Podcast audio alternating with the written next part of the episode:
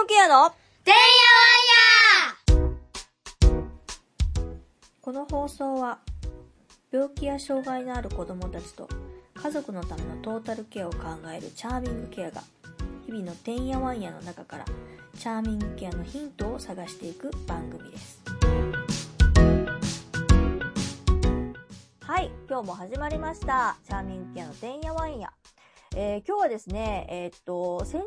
ですね、えーっと、少し前に、えーっと、ゲストに来ていただいたんですけども、引き続き、えーっと、ちょっとその続きの話みたいな形でお話を聞かせていただこうというところで、弁護士と、えーっと、弁理士の資格をお持ちの工藤敦子さんにお越しいただいております。よろしくお願いします。よろしくお願いしおます。願いします。あの、先日ですね、お話聞かせていただいたのは、割とそのチャーミングケアの、えっ、と、まあね、病気とか障害のある子供だとか家族に向かったグッズを新しく販売するときに、いろんな、まあ、商標だとかね、あの、特許だとかね、その辺ってどうしたらいいのだとか、そういうところを割と弁理士のその目線からお話を聞かせていただいたと思うんですけど、実は、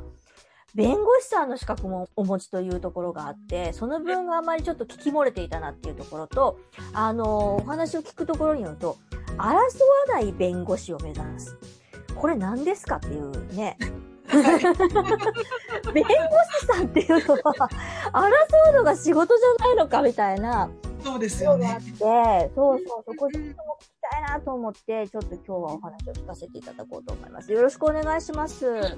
いします。まあ、はい争。わない弁護士って何ですか、そもそも。えーっと、例えばなんか私が、あのーまあ、弁護士業を始めて感じていたことが、例えばこう、離婚案件とかあるじゃないですか。でそうすると、まあ、普通の方はね、一般的にはまあ、協議離婚が多いですね。お二人でお話しされて、まあ、離婚届出すんですけど、そこでうまくいかないと、次はあの、家庭裁判所の調停を起こすしかないんですよね。でそこでもまとまらないと最後離婚訴訟ってなるんですけ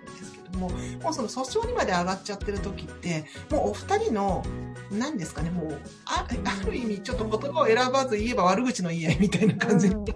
もうドロドロの世界がある意味待ってしまってるんですよね。で、それってなんか一度は好きになってね、結ご結婚したお二人が最後それって本当に幸せなんだろうかっていうのをどうしても思っていて、ただもうそこまでぐちゃぐちゃになっちゃってるとなかなかもう難しいんですよね。お二人でまあもう話すことも難しくなっちゃってて。で、なんか私はもっとその前の時点で関わって、えっと、対話とか、まあ私コーチングをやってるんですけれども、そこの部分で紛争のお力にならないかなっていうのを考えてたっていうところがもともとですね。うん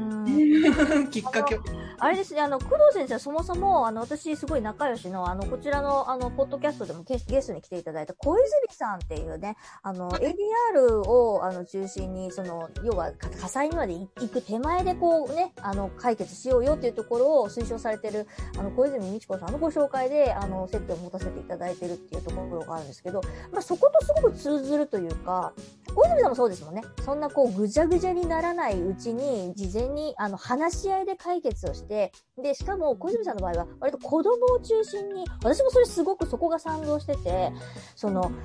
夫婦がぐちゃぐちゃになってるって、やっぱ子供もやっぱりね、すごい影響を受けますよね。そうですよね。ストレスですよね。で、やっぱりそれを例えば、その子供の外でやってたとしても、やっぱりね、バカじゃないからね、子供だって。だから、感じますよ、そんなの。なんか親揉めてんな、みたいなのは、その直接的な言葉を聞かなかったとしても、絶対感じるので、しかもそれがこう、長期化すれば長期化するほどに影響が出ると私は思うから、なんかすごいあの、小泉さんのその考え方にすごくあの、賛成というか、そう、それいいなってすごく思ったところがあるんですよ。で、その、そのなんか流れでその、究極争わない弁護士さんっていうのが登場してきて、これは話聞かなあかんなと思って、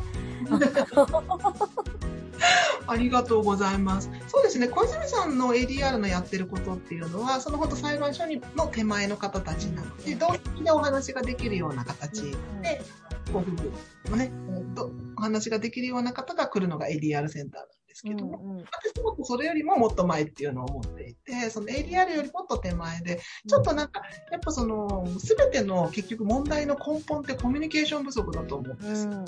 ご夫婦でなくても、全然うんお仕事のお話だろうとなんだろうと、すべてはそこにあると思うんで、なんかそこのところをね、お気持ちこう整理したりとか、寄り添ったりとか、そこのところでお手伝いできればいいなっていうのを思ってるんですよね。なるほはど。でもでとはいえやっぱり難しいですよね。っていうふうにね、思われてしまうかなとも思うんですけれども、私ちょっとこの4月にそ、そこのあの、コーチングというか対話をメインにした事務所に移ったっていうのもありまして、やはりそこの事務所がこう裁判争いのない世界へっていうのをビジョンとして掲げていて、で、なんでそんな、まあ、そこの事務所の代表もね、なんでそんなことを言い出したのかなんですけれども、あの、なんか一番やっぱりふ、なんかそうは言っても紛争の一番近くにいるのは弁護士じゃないかと。でもその弁護士自身が、いや、実はそうじゃない解決方法もあるし、対話の大事さっていうのを感じ取ることができれば、一番紛争の近くにいる弁護士の意識が変われば、また全然世界は変わるんじゃないかっていう発想なんですよね。うんうん。で、一番そこが難しいって思ってしまってるのも弁護士じゃないかっていう。うんうんうんうん、ある意味そこがね、難しいところではあるんですけれども、でもやっぱりこう、皆さん好きで争いたくないですよねっていう。そうですね。あと、なんだろう、その私もななんかこう、こういう、こういうことをしだして、やっぱりその病気とか障害の前、まあ私も含めてね、うちも夫婦結構揉めたりしてましたんで、あのね、やっぱ夫婦関係揉めること多いんですよ。で、そうなってくると、事業の方とお話をする機会が、まあ小泉さんが割とその、あの、起点にはなってますけど、いろんな方紹介していただいて、お話聞かせていただいたりだとかしてるんですけど、やっぱりね、なんか、あのーそれ以外の方でもね、例えば、あの、例えばクラブハウスなんかでも、あの、はい要はプロフィールに載ってるじゃないですか。うん弁護士とかなんか載ってるじゃないですか。そうなってくると、なんだろう、やっぱりこう、弁が立つっていうか、なんかこう、あんたが争いごとに持ってってないか、みたいな、なんかそういう そういう人やっぱ今いるじゃないですか。はいはいはい。その、そのなんか、あなんか話し口調がそういう方に持ってってないか、みたいな、あそそういうとこすごい感じたりするんですけど、あ確かにでも工藤先生はそういう感じじゃないですもんね。な、いや、ちょっと穏便に行きましょう、みたいな。あ、もうね、そうですよね、きっとね。うんうん、思なんか知らないけど、こう、なんか争いごとにも持っていってないかい？それ余計に、みたいな。そうですね。多分それは、ちょっと弁護士としての職業のこう、なんですかね、あの、難しさっていうところもあって、ある意味争いがないと、あの、お仕事にもならないっていう。そうそうそう発想がね、もともとそういう発想になっちゃってると思うんですよね。でもそうじゃなくてもお仕事になるっていうのが分かれば、別になんかやりようもあるかなっていうのと、あとなんか私の中のイメージとして、その、お医者さんと変わらないっていうか、その、例えば、お医者さんもし本当末期になっちゃったらもうある意味外科的な処理をするしかないみたいな発想があるじゃないですか。なので私はそれが裁判所みたいなイメージで、うんでもお医者さんの中でもこう内科的なものとか予防、あの、いわゆる生活習慣病の予防と取り組んでいる方もいると思うんですよね。だから弁護士もそういう予防法務的なことで関わることってできるんじゃないかなと思っていて、なるほど。やりたいんですよね。いや、でもそういう人が出てきたら、多分、その、救われるって言ったらあれですけど、離婚率が下がると思います。うん、そうかもしれないです。うん、離婚せずとも、なんか、うま、うまく、うまくいくかどうかちょっとわからないですけど、やっぱり、あの、私、あの、それ考え方それぞれですけどね。でも、うち子供3人いてて、うちもあありました。ぶっちゃけた話、やっぱり離婚危機みたいなところが。あったけど、でも、あのね、子供のことを考えると、うちは子供3人で男の子だから、やっぱり自分の足で歩いてほしいっていうところがあるんですよね。まあ、女の子でもそんなこと言ったらジェンダーギャップとかなんとかって言われて怒られちゃうんだけど、でもやっぱりそういうね、まあ一般的に考えると、やっぱり自分での足で稼いで、ね、自分でこう自立しましょうっていうのがやっぱりあるので、そういう考え方でいくと、やっぱり1馬力で育ててるよりも、2馬力で育ててる方が、やっぱ圧倒的にその彼らの選択肢の提供っていうところを考えると、絶対にいいんですよね。うん。私も、私の家は、えっ、と、中、中学の時にお父さん蒸発してるんですよ。で、小小学校6年生の時からもうほとんどお父さん帰ってこないみたいな状況だったので、えっ、と、それが割と自分の中のもうね、その家庭環境っていわゆるもうちょっと逃げようがないところだから、自分のスタンダードだったけれども、やっぱそれと同じ思いを、えっ、と、自分の息子たちにさせたいかって言ったら、それは絶対にノーで、あのやっぱり圧倒的に選択肢っていうところが狭まったと思ってるし、あの、全部が全部その家庭のせいでもないし、親のせいでもないとは思いますけども、やっぱ往々にして、その、要は手のひらからちっちゃい時って、こう持ってるものが、こう、全部持てると思ってたんだけど、その隙間がね、やっぱね、家庭環境がこう、ぐらついてくると、パッと開いちゃうんですよ。で、手のひらからできることがポロポロポロポロこぼれるのが目に見えるんですよね。それが辛い。うーん。もしかしたらできたかもしれないのに、もしかしたらこうなってたかもしれないのにっていうシミュレーションができてしまうっていうのが非常に辛いんですよ。うん。だから、そこを支えるために、やっぱり二人、そこをキュッと、その、親、親、あの、お父、お父さんとお母さん、キュッとこう、も、持っとかないと、やっぱりそこって担保できないんじゃないかって私はすごく思うので、なるだけ、あの、揉めたとしても、いがみ合ったとしても、クソみそって思ったとしても、あの、なるだけやっぱりね、あの、我慢する必要はないと思うんです。もう我慢の限界を、あの、超えてるのに、やるともう精神ね、あの、おかしくなっちゃうので、でも、まあ、あの、子供たちの将来と、こう、天秤にかけて、子供たちの将来の方が大切だと思ったら、なるだけやっぱり大人は、えっと、寄り添ってあげることが私は大切じゃなかろうかと思ってるから、その対話の大切さってすっごい思います。うん、ありがとうございます。まあ、ご夫婦間もそうですしね、親子間もそうなんだと思うんですけれども、なんか多分、その夫婦が崩れる時って、多分ね、自分の大事にしてる価値観を何か相手がね、軽く扱ったりとかで何かなんです。よすると思うんです。うん、のちっちゃいことのきっと積み重ねで、うん。まあ、最終的にもう一緒にいられないみたいになっちゃうと思うので、なんかその一番最初のあれねみたいな違和感の時点で誰かとこうその思いを共有して自分一人で考えてるとぐるぐるしちゃうので、うん。そういうところの気持ちの整理に私はあの寄り添いたいなと思って。本当そういう人いたらよかったわ、うちも。うちはもう本当めっちゃ揉めた時はね、あのね、毎晩壁打ち状態みたいな感じですよね。あの、私とな、なんかタイマー張るみたいな。なんか、別に喧嘩するわけじゃないんですけど、はいはい。どういうところが、じゃあダメなん、ダメ、ダメ出しじゃないですけど、こういうところが良くなかったよねとか、うん、そういうことを割と言い合いましたね。で、こういう要望があったとか。言わ私も言わなかったのは悪いけど、こういう要望が実はあったと。で、その要望が通ってないがゆえにこういう事実が起きてるとか。で、子供がやっぱり育ってきてるっていうのが、ある意味私たちの結果だと思うんですよね。うんうん。私たち夫婦間の結果で、子供がこうなってきてるっていうことは、おそらくこういう要素があってこうなってきてるから、だから、ここをもうちょっと補充、補填すべきだし、ここはできてる部分だし、みたいな感じで、要は子育てを、その、要はテーマにああげて、うん割と話をしましたね。あ、素晴らしいですね。そこできちんと伝えられたっていうこと。あのー、小泉さんからすると私は超人だって言ってましたね。確かに。獅子さんのケースは、あの、他にあの、モデルケースとして紹介できないからって言って。いやいや、皆さんがね、そうなるといいですよね。そうそうそうそう。でもね、これ多分私が自分が逃がし、逃がしたんですけど、やっぱ苦い思いをしてるから、子供の時にね。ああ、なるほど。うん、子供の立場からすると、やっぱりそれ口出しできないとこですもん。親同士でなんとかしてやとか、やっぱ言えないところだから、うん、もう結果を受け止めるしかしょうがないじゃないですか、子供の立場からするとね。うん。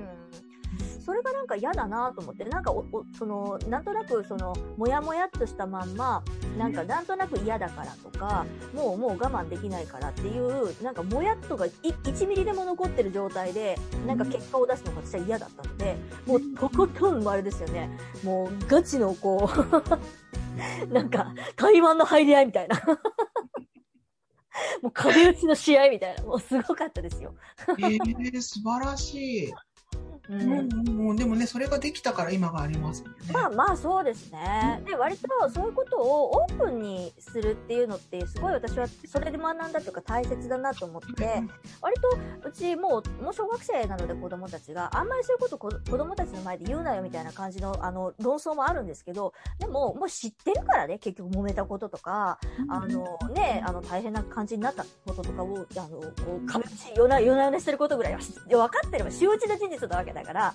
ほんと結構オープンですよね。まだそんなこと言うんかいみたいな。またやるんかいよみたいな。また夜の会議するんかいみたいな。すごい。子供ら箸が止まるみたいな。そりゃなかなかね、小泉さんも超人って言いますよね。うん。その視点をお子様に集めるっていうのはいいですね。うん。だから、共通の課題だもん、結局。そこを、やっぱり、運命共同体じゃないですけあど、そうですよね。結局、嫌お力を合わせないといけない部分だから、だから少々ね、嫌な部分もあるだろうし、我慢できない部分もあるかもしれないけれども、まあ、ぶっちゃけそのプロジェクトみたいなもんじゃないですか。要するに。確かに。家庭プロジェクトです。そうそうそう。でチームでやっていかないといけないし、それに関して親だけで話するのもなんか変だなってすごい思うんですよね、私。それを親でこう話し合いました。で、今後はこうします。子供たちもよろしくお願いします。ぐらいの感じで、子供らにも言いましたね。こう今まではこうで結構揉めたんだけどさ、だけど、ちょっとこれからこうしてもらおうと思うんだわって。だからあんたたちも我慢する必要もないし、嫌なことは嫌って言うべきだし、って。うん。でも、嫌っていうのがイコールわがままっていう場合もあるから、それは一応親の役割として怒らせていただくし、みたいな。そうそう。そうするとね、やっぱね、みんな手伝うようになって、今まで、その、あのー以前ね、その、家の中の整理収納の話でね、整理収納アドバイザーの人に話を聞かせていただいたんですけど、家の管理に、在庫管理人だとか、結局家の管理をする人がどうしても母親になりがちっていう、あの、話があったんですね。まさに私それで、割と何でもこう、なんだ、あの、背負い込んでしまうっていうか、私がやらなきゃみたいな感じになってたんですよ。で、割とそれが、その、揉め事の起因してる、掘り、掘り下げていくと良かれと思ってやってんだけど、だけど、揉め事の起因してるところが割と掘り下げていくと、まあ、いわゆるキャパオーバーだったわけですよ、要するに。無理をしてそれをやってたわけですよ。うんうんうんで、それちょっと無理なんだわっていうこともすごく必要だなと思って、うんそうですね。そうそう。そうするとやっぱ、あの、皆さん、あの、親切な方が多いので、うちの家庭。あの、皆さん助けてくださるようになって、すうん。もう、ごく、あの、快適ですよ。いいですね、いいですね。うんうん。揉めたからこそ、やっぱそういうのって、ね、あの、改善されていってるし、その、表に、要は、顕在化してきてるから、やっぱその対話っていうとこはすごく必要なんだなと思いましたね。そうですね。もう本当にでもそのね、ちっちゃい、もっとそれがね、ゴーンって大きく成長する前の段階でお話できたのですごい良かったんじゃないかなと。いや、そうでもないですよ。もうだいぶ大きかったですよ。だから、超人だって言われてるんですよ。ここし かこっちに戻したかみたいな。すごい、それはすごい。まあ、でもなんか、私はそのね、おお子さんももちろん大事で、その、で家庭を続けていくのもすごい大事だし、私全然離婚っていう選択肢もお OK だと、うんね。幸せな離婚も全然あるので、なんかそこでも離婚するにしてもお子様に対してどう接していくのか、今後どうやってやっていくのかっていうのは何も変わらないのでそ、うですね。きちんとね、お話できて約束できるお二人だったら、うん、どちらの道も結婚続けるのも離婚するのも素晴らしいなって思う。本当です。でもそれを、だから、やっぱ大変でしたからね、その、なんだろう、その、ふたうん二人で、結局揉めてる者同士でそれをするってやっぱハードル高いんですよ。そうですね。うん。いや、どっちかがやっぱ大人にならないといけない。それ、多分私の方です。大人になってるの。うん私が言うのもなんですけど。うん。どっちかが我慢しないといけないし、どっちかが大人にならないとこれ話まとまらないので、あの、小泉さんがより私のこと超人だとあの褒めたたいていただいてるんですけど、あの、どっちかがやっぱグッと我慢しないといけない部分はあると思いますけど、でも、ぐっと我慢することによって結果いい方に向かってるんだったら、いいじゃないかって私は思うから、うんでもその時に、その本当にそのね、その、なんだろう、紛争しないというか、争わない弁弁護士の人のもし手助けがあったら、どんだけ違っただろうと思いますよ、今考えると。本当ですか その第三者の声ってやっぱすごい大切だなって思います。まあそうですね。お二人と向き合ってるとね、うん。苦しくなっちゃう時もあります、疲れるし、ほんで。うんまあね、石島さんだったから大丈夫でしたけどもね。そうですよ。いや、なかなかそうですよ。自分で言うのもなんだけど。他のね、他の方は難しいかもしれないです。で みんながみんなできるこれは所業じゃないなと思いましたね。うんうん。やっぱそういう、その、あの、味方になる人がやっぱり世の中いてるので、それこそ工藤先生もそうだし、他のね、あの、切り口で、あの、一緒にその、第、第三者という、まあ、夫婦喧嘩は犬も犬も食わないっていうので、なかなかそこに介入してくださる方って少ないですけど、でも、身内じゃない誰かが入るのって絶対ありだと思います。身内が入るとめんどくさい。それはダメですね。ね。ダメですね。どちらかの味方が入っちゃダメです。ですよね。うん。うんうんうん。フラットな方に入っていただくのが本当そう思います。そういう形でまたその情報提供していただけると非常にいいのではなかろうかと。やっぱ多いんでね、こういう病気とか障害ののあるところって、要はライフアクシデントが起きてるところなので、うん、何もない、あの、そのなんだろう、例えば起きる時間があの合わないからとか、生活スタイルが合わないからとかっていう、そういうレベルの話ではなくて、もう完全にライフアクシデントが起きている。普通の生活ではちょっとないことが起きてる。パターンのご家庭っていうところが、あの、私たちファーミングケアの周り、周辺ではおそらくそればっかりなので、やっぱりね、夫婦も多いです。うーん。なるほどですね。じゃあそういう方もね、本当に無理しないで、自分一人で抱え込まないでって思いますね。本当です。あの、ファーミングケアの方では、えっ、と、その、ななんだろう、その話を聞くっていう相手、まあ、話を聞聞かせていただくまでにも、その一歩出るだけでもすごく、あの、あの勇気のいることなんですけどね。それで一応あお話を聞かせてくださいっていうような体裁では入ってるんですけど、エキスパートがいるわけではないので、もしね、万が一何かなった場合は、ぜひとも工藤先生をご紹介しようかなと、あの、非常に思いました。ありがとうございます。はい。うんあのなんだろう、そのアクセスするには、そのなんだろう、えっ、と、その争わない弁弁護団っていうんですか、それ。どう、どうやったらアクセスできるんですか？えっ、とあくあ、そうですね。えっ、と、私、ロイヤーコーチング法律事務所っていうところに所属するので、はい。ロイヤーコーチング。はい、コーチングですね。コーチングメインなので。はい。それでも何人かいらっしゃるんですか？そういう同じような考え方の方が。そうですね。事務所自体はあと2人なんですけれども、その、はいはい。でも同じような考えの、あの、弁護士の方に集まっていただこうっていうので発信はしてます。その、別に同じ事務所にいなくったって、同じビジョンを共有することはできるので、そういうお仲間を今集めたいなって思ってるところです。それ必要だと思います。うん。ぜひとも、あの、広げていただいて、はいをまた私の方にも情報共有していただけるとありがたいです。はい、ありがとうございはいます。今日は。どうもありがとうございました。あの、すごい貴重なね、お話を二つ、二つの切り口でお話できなんかすごいなんかお得感があったというか、よかったです。ありがとうございました。また、あの、お話、あの、聞かせていただく機会があると思いますので、ぜひともその時はよろしくお願いします。はい、よろしくお願いします。ははいい、ありがとうございました。